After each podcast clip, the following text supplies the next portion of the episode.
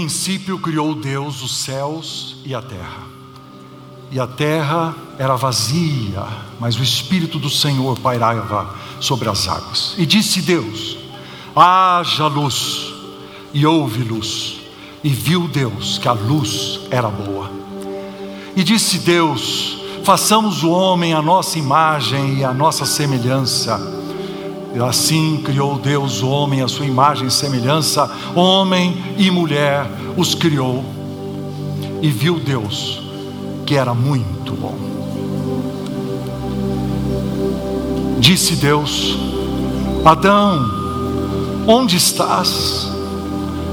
Adão, onde estás? E por causa de ti, maldita é a terra, maldito é o homem Maldita é a mulher, mas do teu descendente, o teu descendente pisará a cabeça da serpente. Consolai, consolai meu povo, pregai dos eirados, anunciai nas ruas de Jerusalém que o tempo de sofrimento acabou e que a tua iniquidade está perdoada. Porque porque um menino nos nasceu, um filho se nos deu, o governo está sobre os seus ombros e o seu nome, o seu nome é maravilhoso conselheiro, Deus forte, Pai da eternidade, príncipe da paz. No princípio era o Verbo. O Verbo estava com Deus, o Verbo era Deus, ele estava no princípio com Deus, todas as coisas foram feitas por intermédio dele, e sem ele nada do que foi feito se fez. A vida estava nele, e a vida era a luz dos homens. Mas o Verbo se fez carne e habitou entre nós, cheio de graça e de verdade e nós vimos a sua glória, a glória do unigênito do Pai. Por isso, não se turbe o vosso coração, credes em Deus, crede também em mim. Na casa do meu pai há muitas moradas. Se não for assim, eu vou-lo teria dito, pois vou preparar-vos lugar. E quando eu for e vos preparar lugar, voltarei e vos receberei para mim mesmo, para que onde eu estou, estejais vós também. E vós sabeis o caminho para onde eu vou. Não, Senhor, não sabemos para onde vai. Como saber o caminho? Eu sou o caminho, e a verdade, e a vida. E ninguém vem ao Pai se não for por mim. E foi assim, queridos, que ele, sendo Deus, não se agarrou a esse fato como algo do qual ele não pudesse abrir mão, e ele se esvaziou, assumindo a forma de servo, como em figura humana, reconhecido como homem, ele se humilhou e foi obediente até a morte e morte de cruz.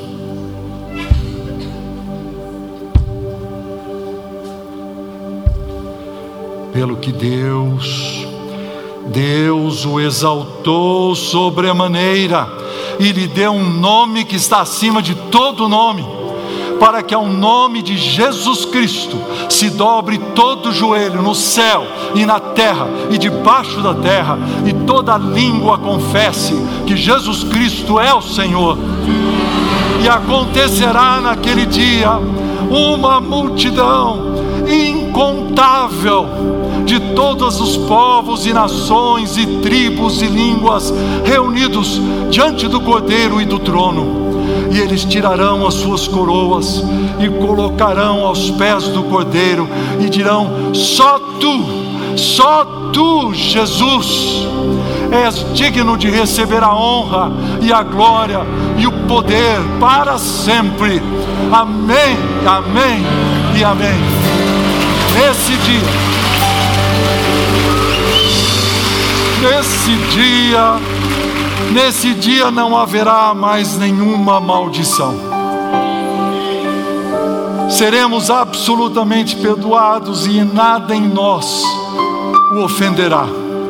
E Ele enxugará do dos olhos toda lágrima. Sabe por quê, queridos? Sabe por quê? Porque se Deus quiser, Ele é Deus.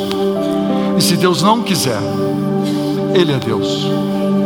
Se a porta abrir, Ele é Deus. Mas se Ele fechar, Ele continua sendo Deus. Se a doença vier, Ele é Deus. Se eu for curado, Ele é Deus. Se tudo der certo, Ele é Deus. Mas se não der, continua sendo Deus.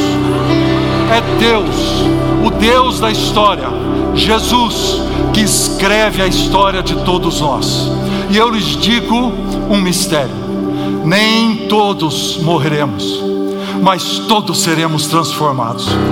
Porque um dia, queridos, um dia, essa carne mortal se encherá de imortalidade, e esse corpo corruptível receberá incorruptibilidade, porque é necessário que o mortal se encha de imortalidade e o incorruptível de imortalidade, para que seja verdadeira a palavra que foi dita de que a morte foi vencida. A vitória é de Jesus.